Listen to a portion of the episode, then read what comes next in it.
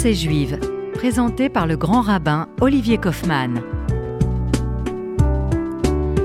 Nous voici de retour pour une page de Chavuta. Chers amis, chères auditrices et auditeurs de RCJ, très heureux de vous retrouver, d'autant plus euh, lorsqu'on écoute ce chant Am Israël Chai, le peuple d'Israël vivant, debout, vaillant. Et j'ai une pensée très affectueuse pour le rescapé, M. Lefkovitch, qui nous a accompagnés euh, pour pèleriner euh, à Auschwitz-Birkenau. Un enthousiasme une force de vie qui nous oblige, qui nous responsabilise. Et une joie de vivre le moment présent. C'est sur cette notion de joie que je voudrais aujourd'hui tenter de trouver non pas tous les éléments constitutifs qui pourraient nous amener à être joyeux du matin jusqu'au soir au pied levé, mais tenter de trouver une équation qui pourrait nous mener en direction de la joie.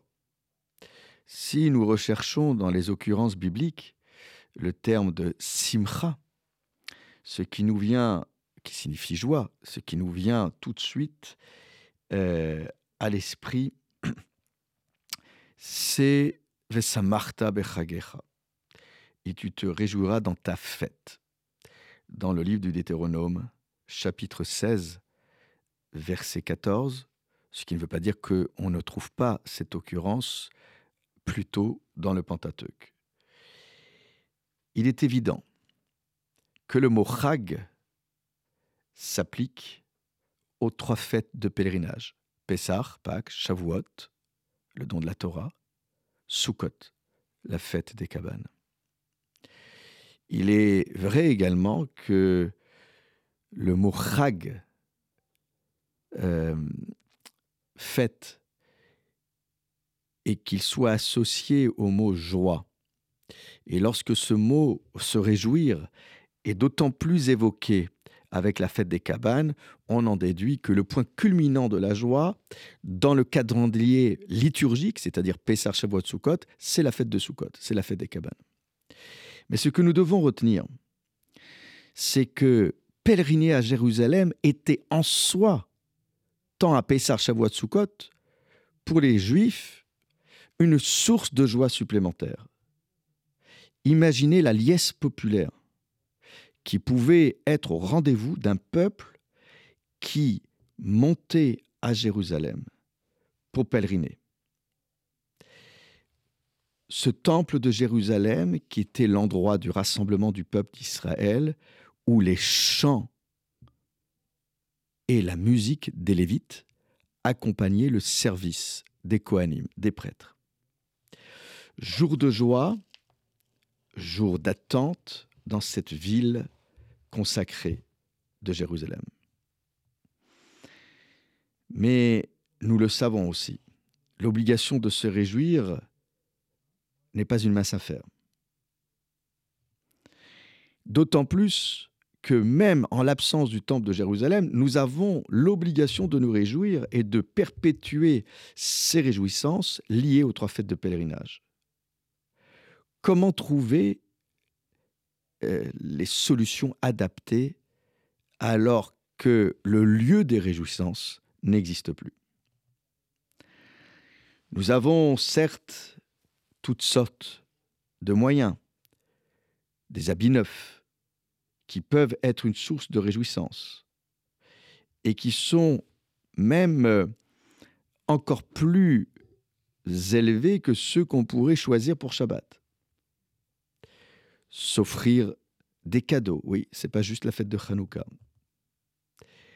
Toutes sortes de douceurs pour les membres de la maisonnée. Et tout cela uniquement pour répondre à une obligation de se réjouir durant la fête. Il incombe à chacun d'entre nous, non pas juste de se réjouir, mais de réjouir les cœurs des personnes qui n'ont pas les moyens et les conditions requises pour se retrouver dans une joie aussi rapide. Nous pensons aux pauvres, aux orphelins, aux veuves. Aucun juif ne peut s'arroger le droit, selon la tradition, de se réjouir sans avoir la certitude de réjouir le plus grand nombre autour de lui.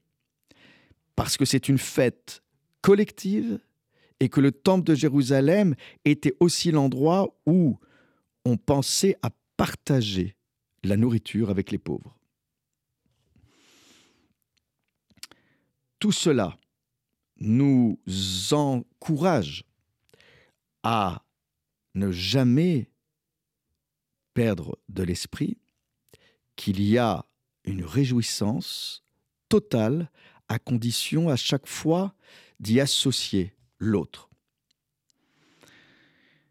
Lorsque nous avons tout cela en tête, c'est précisément parce que les coutumes que nous avons, telles que je les ai décrites, nous euh, euh, mettent en mouvement, nous entraînent dans une forme d'élan et d'enthousiasme qui doit être contagieux, si je peux m'exprimer ainsi.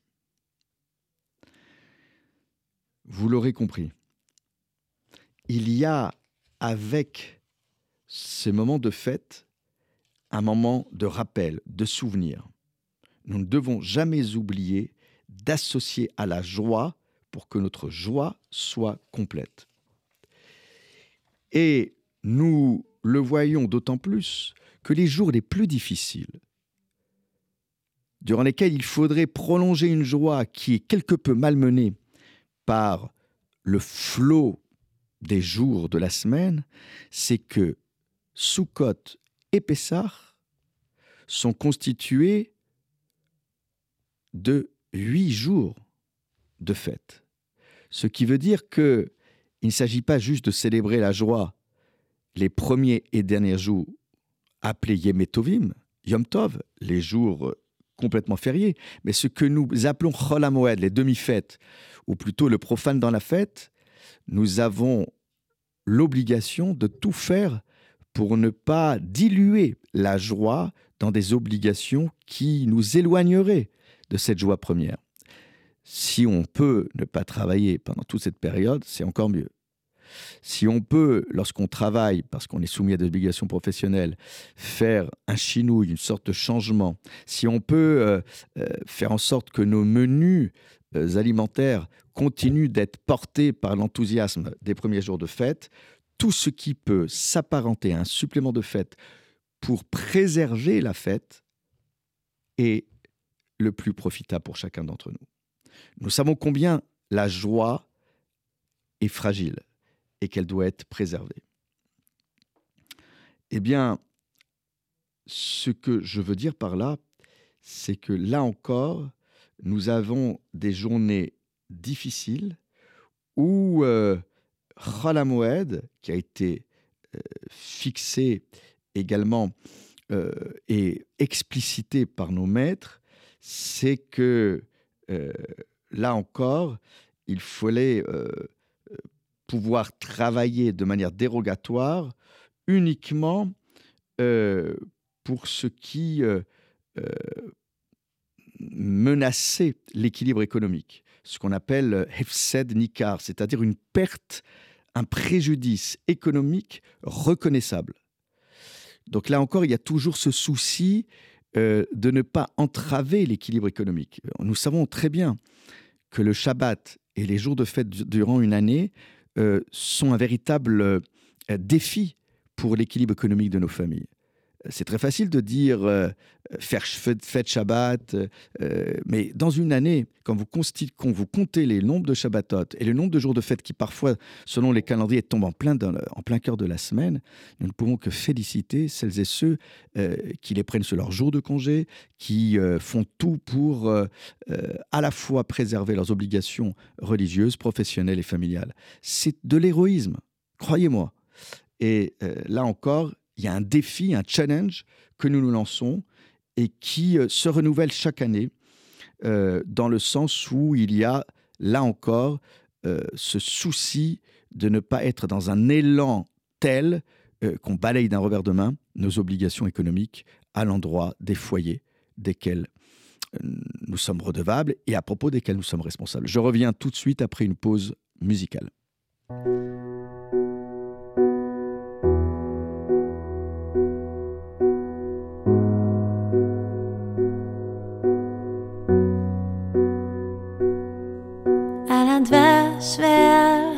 על המר והמתוק, על ביתנו התינוקת שמור אלי הטוב, על האש המבוערת, על המים הזכים, על האיש השב הביתה מן המרחקים, על כל אלה, על כל אלה. Viņš man ir.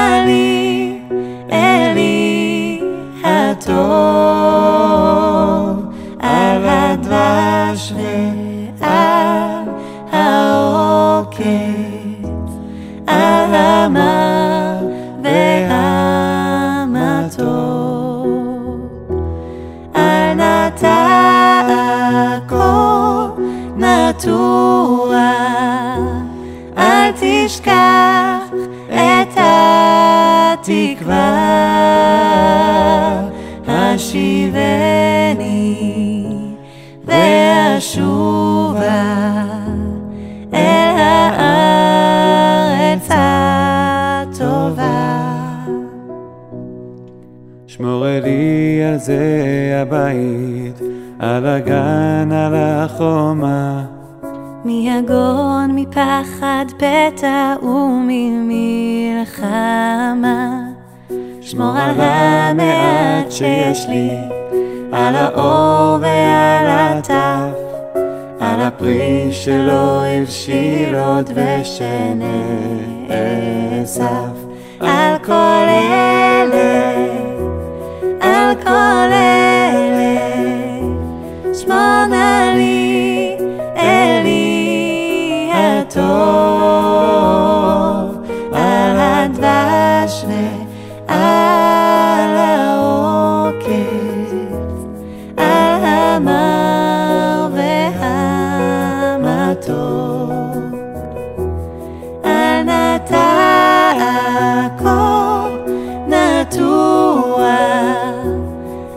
תשכח את התקווה,